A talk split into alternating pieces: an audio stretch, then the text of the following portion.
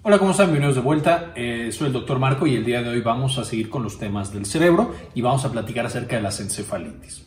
Entonces, las encefalitis son inflamación, un proceso inflamatorio que pasa dentro del sistema nervioso central, usualmente debido a una infección viral, en eh, ocasiones un poco más raras a otro tipo de causas como eh, procesos autoinmunes primarios o incluso infecciones bacterianas.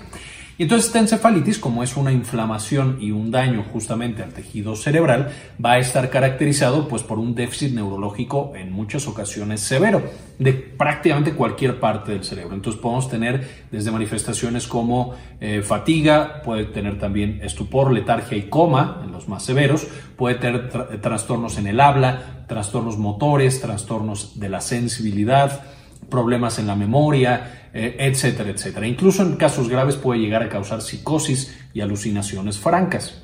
Ahora, por supuesto, se puede llegar a confundir con la meningitis, que la meningitis es la inflamación y la infección muchas veces de las meninges, que es tejido que rodea al cerebro, que ya hemos platicado en el video de líquido cefalorraquídeo y meninges, que les dejo enlace en la parte de arriba.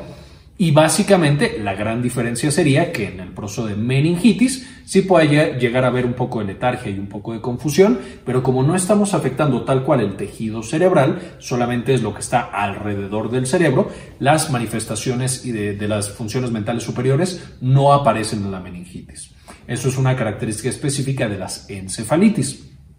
Aunque sin embargo, nosotros podemos encontrar a veces combinaciones.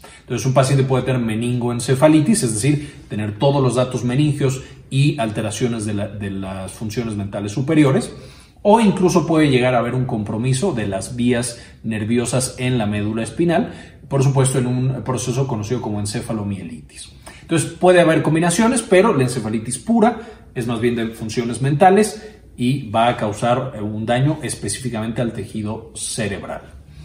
Ahora, ya quedamos que los principales agentes causales van a ser los virus y especialmente en pacientes inmunocompetentes, es decir, que su sistema inmunológico funciona de manera adecuada o en general más o menos bien, vamos a tener que va a ser la familia de los herpes virus. Y de los, todos los herpes virus que hay, todos pueden llegar a causarlos, sin embargo, los más frecuentes es el herpes simplex, el virus eh, de la varicela y el virus del Epstein-Barr. Esos tres serían agentes causales clásicos de las encefalitis.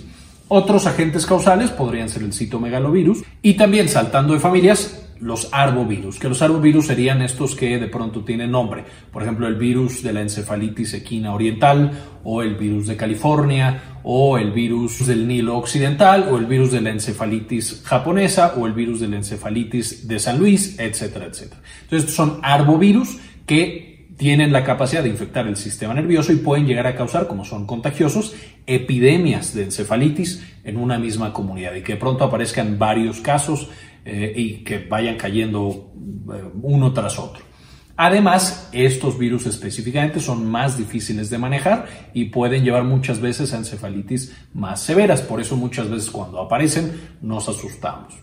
Ahora, ¿qué es lo que vamos a hacer cuando nos llega el paciente a la sala de urgencias, que es usualmente donde llegan estos pacientes con encefalitis? Pues lo primero que tenemos que hacer es determinar su presión intracraneal, porque por supuesto al tener una infección en el sistema nervioso central, pues puede haber edema cerebral y puede haber una hipertensión intracraneal.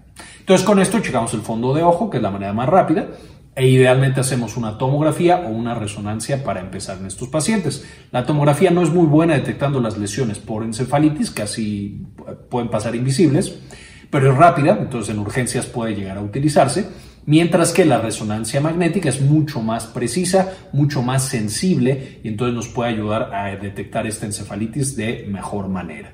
Pero bueno, se detecta la presión intracraneal, si es normal, entonces tomamos una muestra de líquido cefalorraquídeo a través de una punción lumbar. Y ahí vamos a analizar el contenido de ese líquido cefalorraquídeo y las características que nos va a dar la encefalitis viral, va a ser una pleocitosis leucocitaria, vamos a tener también proteínas elevadas y una glucosa normal. De nuevo, todo esto del líquido cefalorraquídeo lo vimos en esa otra clase de cuáles son las características y cómo se ve normal, pero en la encefalitis vamos a tener, una vez más, pleocitosis leucocitaria, vamos a tener un incremento de proteínas y vamos a tener glucosa normal. Además, en este mismo líquido podemos ser cultivos virales y cultivos bacterianos, si es que sospechamos que hay una bacteria implicada, y también para detectar qué virus podría estar eh, causando estas manifestaciones. Podemos hacer PCR para detectar el ARN de estos virus. Y podemos hacer algunas otras pruebas como la prueba de Zank, que es característica de los herpes virus, o una aglutinación de complemento, que va a ser más de citomegalovirus, etcétera, etcétera. Entonces, hay, hay muchas pruebas que se pueden hacer para ir detectando cuál es el virus más probablemente afectando a mi paciente. Además de las pruebas de líquido cefalorraquídeo, vamos a hacer también la resonancia magnética, como quedamos, que en la resonancia la mayoría de los pacientes, más o menos 80, va a tener una lesión, 20% no tienen eh, o es más difícil encontrar estas lesiones. La mayoría de las ocasiones vamos a tener lesiones en los lóbulos temporales que van a ser visibles, aunque también puedo tenerlo en los lóbulos frontales o incluso en otras áreas cerebrales.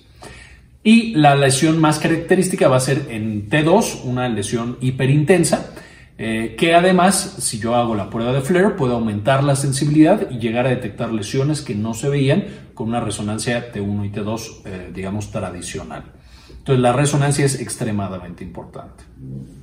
Además de esta prueba, también puedo hacer un electroencefalograma, en la cual no siempre, en la mayoría de los pacientes no voy a encontrar nada, pero en algunas ocasiones, si yo encuentro ondas agudas, ondas lentas, eh, que son eh, periódicas de manera muy específica, yo puedo sospechar entonces que eso es una encefalitis.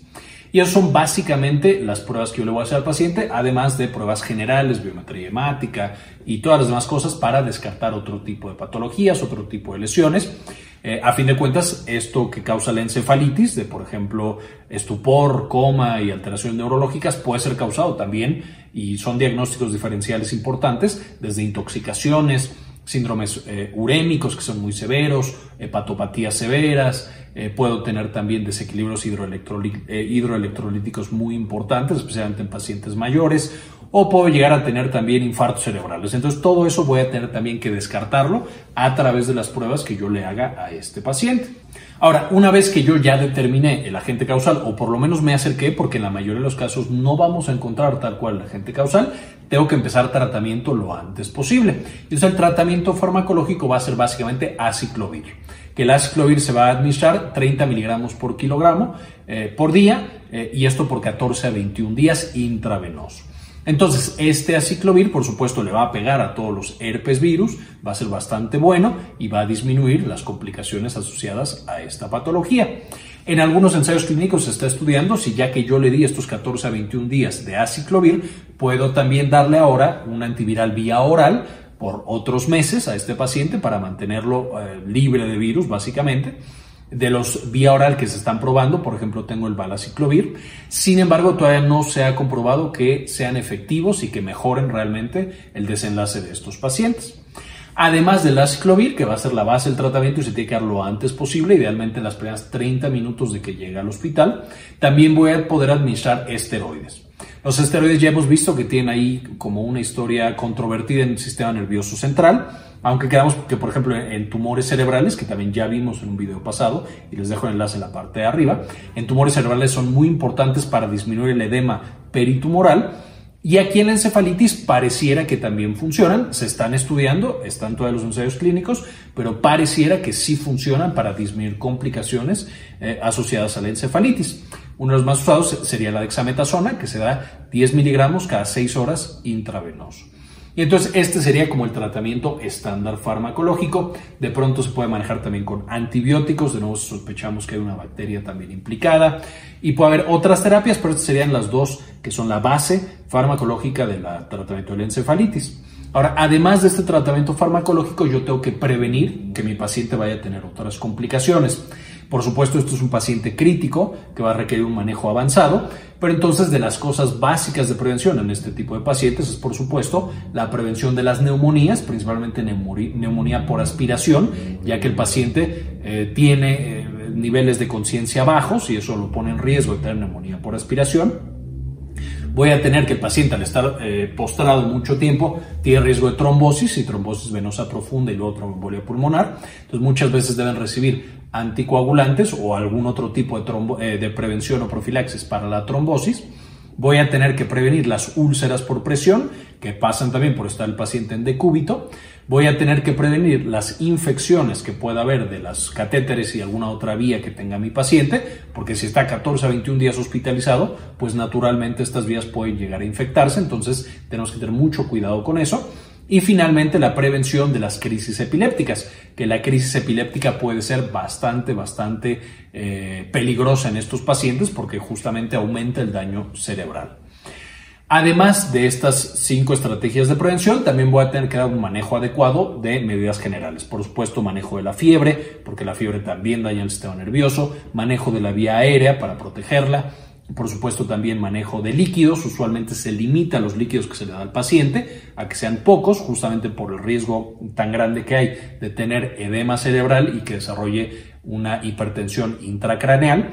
Este, y básicamente serían las medidas generales que nosotros tenemos para eh, estos pacientes. Eh, muchas, como podrán ver, es básicamente prevenir complicaciones por hipertensión intracraneal, por daño neurológico debido a hipertermia o a estatus epiléptico, etcétera, etcétera. Entonces, ese es el manejo global que se le da a estos pacientes. Una vez que el paciente sale del hospital o de la sala de urgencias, más o menos la mitad de los pacientes van a tener alguna secuela que puede ir desde leve hasta bastante severa. Y aquí podemos tener secuelas de todo tipo, dependiendo cómo haya atacado la encefalitis a ese paciente. Puede tener desde alteraciones motoras, puede tener rigidez, puede llegar a tener alteraciones sensitivas, problemas de memoria, problemas de, y cambios de personalidad, eh, eh, de concentración, de sueño, etcétera, etcétera. Entonces va a ser muy importante que no solamente le demos el tratamiento hospitalario, sino que mandemos a ese paciente a rehabilitación lo antes posible. Esto va a asegurar que el tratamiento eh, sea más adecuado debido a que podemos ir revirtiendo algunas de las consecuencias negativas que generó esta encefalitis. Básicamente esta es la visión general de la encefalitis. Espero lo entendieran y les gustara, estén un poquito más preparados para ver y para manejar este tipo de patologías tan severas del sistema nervioso central. Quiero agradecer muchísimo a todos los que se han suscrito, últimamente han sido bastantes, el canal ha crecido mucho, pero especialmente a los que no solamente se suscribieron, sino que también nos apoyan con una donación mensual cada mes de uno o de dos dólares. Realmente nos apoya mucho. Por ejemplo, eh, eh, este texto y este video lo hice con colaboración de un escritor médico, el doctor Fernando Espinosa Lira, que también le agradezco mucho su participación, pero que me permite entonces tener eh, la facilidad de trabajar con este tipo de, médicos brillantes que me ayudan con este texto, como el doctor Fernando.